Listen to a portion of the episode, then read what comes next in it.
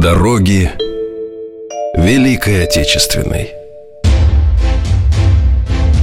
От мирных пашин От заводов и фабрик Через линии фронтов и партизанские края Они вели наш народ.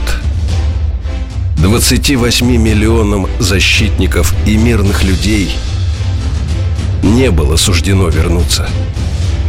Они ушли чтобы принести своей родине победу над самым лютым врагом в ее истории.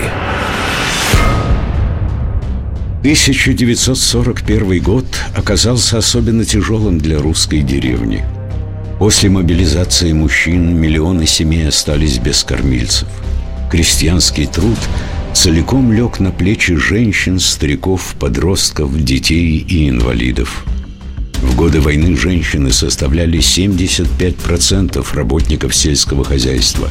В первые недели и месяцы 41-го из колхозов отправили на фронт лучшие исправные трактора, здоровых лошадей.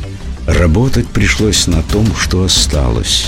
И безо всяких скидок на трудности бесперебойно снабжать город и армию сельскохозяйственной продукцией, а промышленность сырьем – из-за дефицита техники многие работы приходилось выполнять вручную. Порой в плуг впрягались и сами колхозницы.